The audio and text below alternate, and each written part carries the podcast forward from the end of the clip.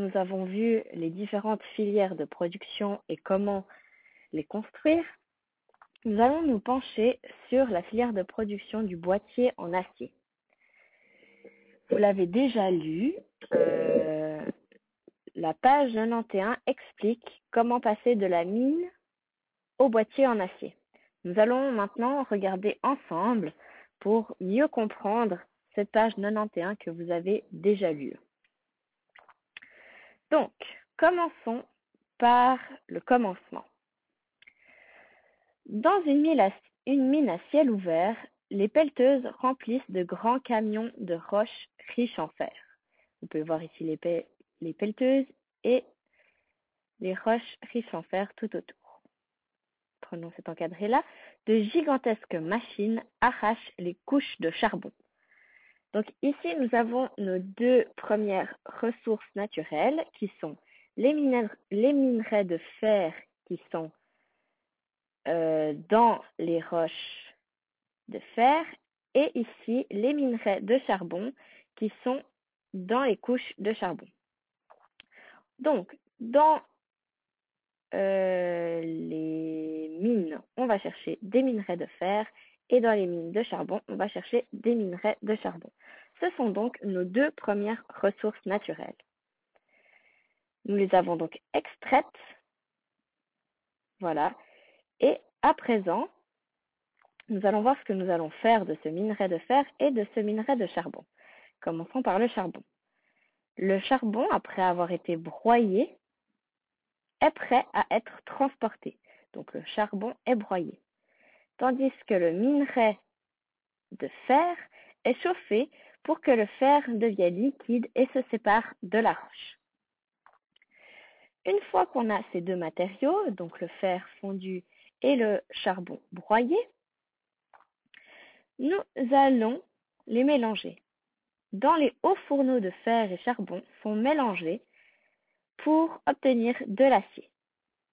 Donc voilà, le charbon et le fer sont mélangés pour obtenir de l'acier. Une fois tout ça fondu, l'acier est livré au client sous forme de lingots de barres ou de plaques. Nous avons donc fait notre étape de transformation. Puis, une fois que nous avons nos lingots, les lingots d'acier, donc l'acier est à nouveau fondu dans les moules pour obtenir la forme désirée. Et voilà, donc à ce moment-là, ce sont, ce sont c'est lors de la fabrication, voilà, que l'acier est fondu pour obtenir une certaine forme. Et finalement, le boîtier en acier est prêt à recevoir le mouvement. Il a donc été moulé. Lisons ce que nous dit le robot. Pour éviter de transporter de grandes quantités de matière, on effectue souvent la première transformation à proximité de la ressource naturelle.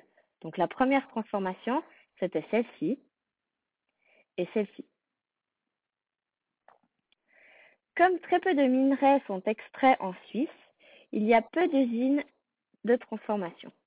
On trouve surtout des entreprises de fabrication.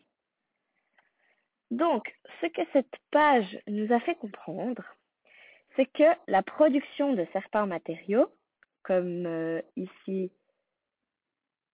ben, le boîtier en fer, nécessite plusieurs matières premières. On a vu ici, les deux matières premières sont le fer et le charbon qui sont mélangés. De la ressource au bien matériel, de nombreuses transformations se sont succédées puisque on a vu, il y a eu plusieurs étapes jusqu'à en arriver au boîtier.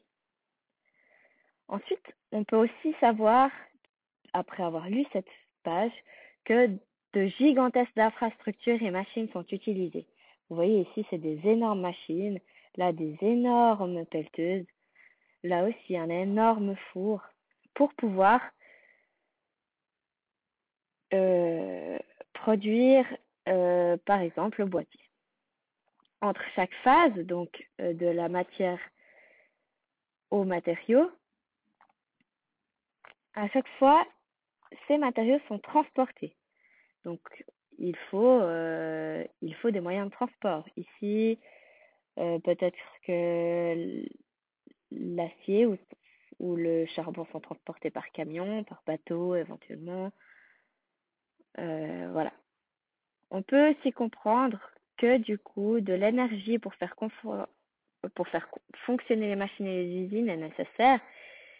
On peut voir pour faire fondre à chaque fois le fer et le fer et le charbon pour le transformer en acier, il faut beaucoup, beaucoup d'énergie et que tout cela occasionne des rejets. Voici donc euh, cette capsule pour euh, la filière de production du boîtier en acier.